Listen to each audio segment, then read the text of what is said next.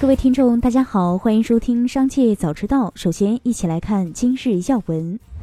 四月六日，上海市疫情防控工作新闻发布会上，市商务委副主任刘敏表示，快递外卖要停的消息是不实的。外卖平台骑手是本次全市生活物资保供的重要力量，在保障市民生活需求方面发挥了重要作用。目前，上海市主要外卖等电商平台每日骑手上岗人数约一点一万人。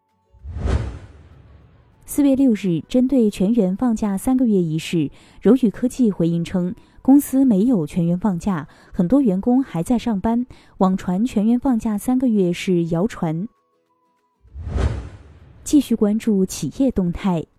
常熟银行高管四月六日在业绩说明会上透露。为强化对疫情影响下社会民生领域的金融支持，该行已对受疫情影响暂时失去收入来源的客户给予房屋按揭贷款延期还款支持，同时结合客户情况，不列入违约客户名单，做好征信保护。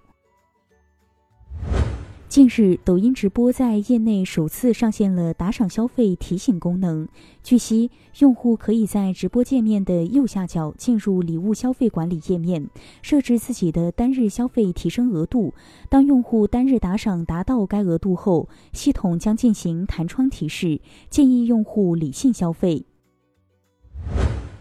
日前，酒企古小酒因在一款牛年产品中使用“古小酒牛气冲天”字样，被认定侵权滨州市一品天下酒业有限公司的“牛气冲天”注册商标。四川成都市场监管部门对古小酒处罚约二百八十三点五五万元。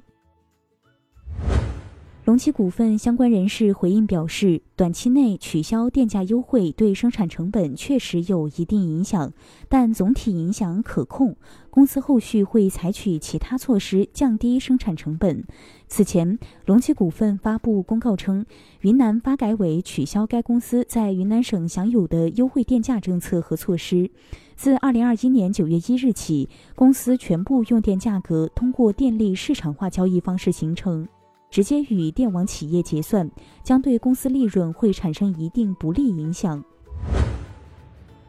近日，天然呆奶茶关联公司成都天然呆餐饮管理有限公司新增立案信息，案由为特许经营合同纠纷，原告为温州讴歌餐饮管理有限公司，被告为成都天然呆餐饮管理有限公司、上海制品品牌管理中心有限合伙关晓彤。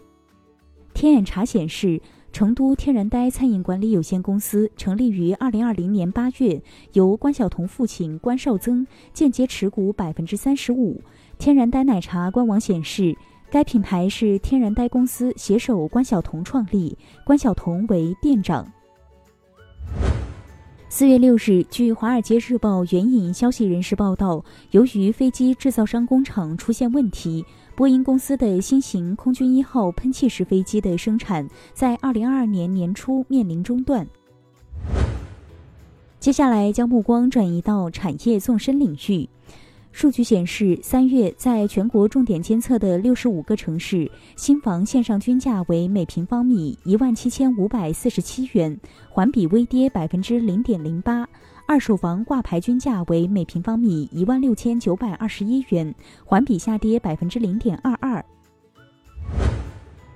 截至四月五日二十一时三十分，在全国影院营业比例不足百分之五十的情况下，二零二二清明档总票房一点二亿元。数据显示，此次清明档观影总人次三百四十二点零二万，总场次六十二点七九万，也是近十年来除二零二零年该档期票房最低值。档期票房前三影片分别为《金陵旅社四：变身大冒险》两千八百一十七点三万元，《月球陨落》两千四百三十八点二万元，《密室逃生二》一千八百八十七点二万元。胡润研究院发布《二零二二胡润全球房地产企业家榜》，香港首富长江实业九十四岁的李嘉诚以两千零五十亿元财富成为全球房地产首富。恒基兆业九十四岁的李兆基以一千七百亿元排名第二，碧桂园四十一岁的杨惠妍以一千六百五十亿元排名第三。五十七位企业家财富较去年呈增长趋势。中国惠德丰七十六岁吴光正增长了三百亿元，三十六位企业家财富比去年有所缩水。最后，一起关注国际视野。欧盟委员会主席冯德莱恩当地时间四月六日在欧洲议会全会上表示，在现已提议的第五轮对俄制裁措施基础上，欧盟对俄制裁还将可能针对石油进口。他说：“我们必须关注石油领域以及由此产生的财政收入。”此前一天，欧盟委员会已提议禁止从俄罗斯进口煤炭，但未提及天然气和石油等其他能源。数据显示，欧盟进口的石油约百分之三十来自俄罗斯。以上就是今天的全部内容，感谢收听，我们下次再见。